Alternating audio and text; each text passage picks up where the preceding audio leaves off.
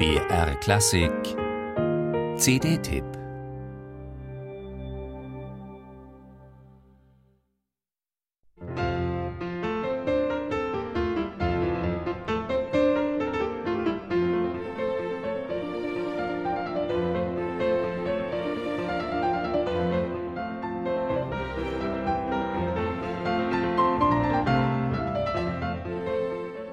Spielerisch tastet sich Mozart als Kind zur noch jungen Gattung des Klavierkonzerts vor.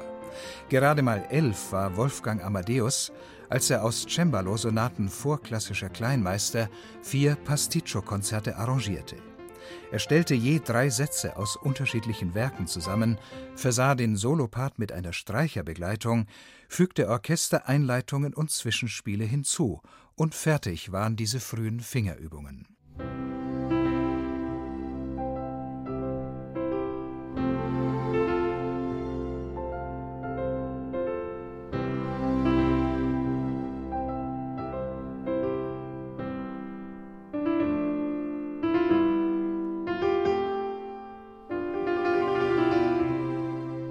Wie viel Anmut, Charme und Ausdruckskraft zum Beispiel schon im F-Dur-Konzertköchelverzeichnis 37 stecken, beweist Ingrid Jacobi mit der Academy of St. Martin in the Fields auf ihrer neuen Mozart-CD. Es ist ihr unverwechselbarer glasklarer Anschlag, der auch die dritte Folge ihres Mozart-Projekts zum Ereignis macht. Natürlich kommen diese Qualitäten vor allem den reifen Kompositionen wie dem G-Dur-Konzertköchelverzeichnis 453 zugute, in dem Freude und Traurigkeit eng beieinander liegen.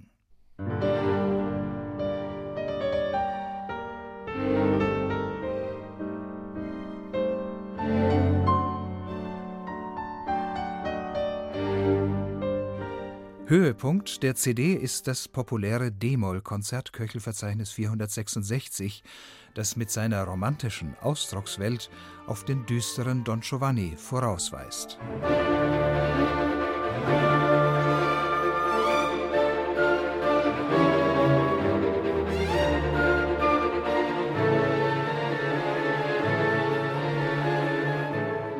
Umso überraschender wirkt die vermeintliche Harmlosigkeit der zentralen B-Dur-Romanze, die Ingrid Jacobi völlig unprätentiös, birkend schlicht und innig spielt.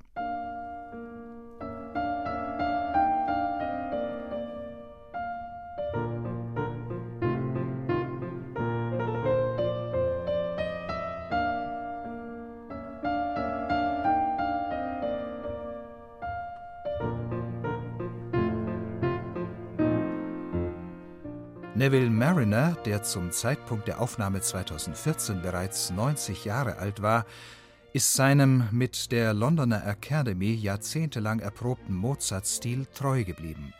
Blitzblank poliert wirkt der Wiener Klassiker bei ihm, immer noch phänomenal frisch und agil bei rundum ausgewogenen Tempi. Zwar klingt der Steinway unter den Händen von Ingrid Jacobi manchmal hart und perkussiv, aber mit ihrem markanten Anschlag, der an Friedrich Gulda erinnert, treibt sie Mozart jegliche Gefühlsduselei aus und stellt die wahre Größe seiner Musik heraus.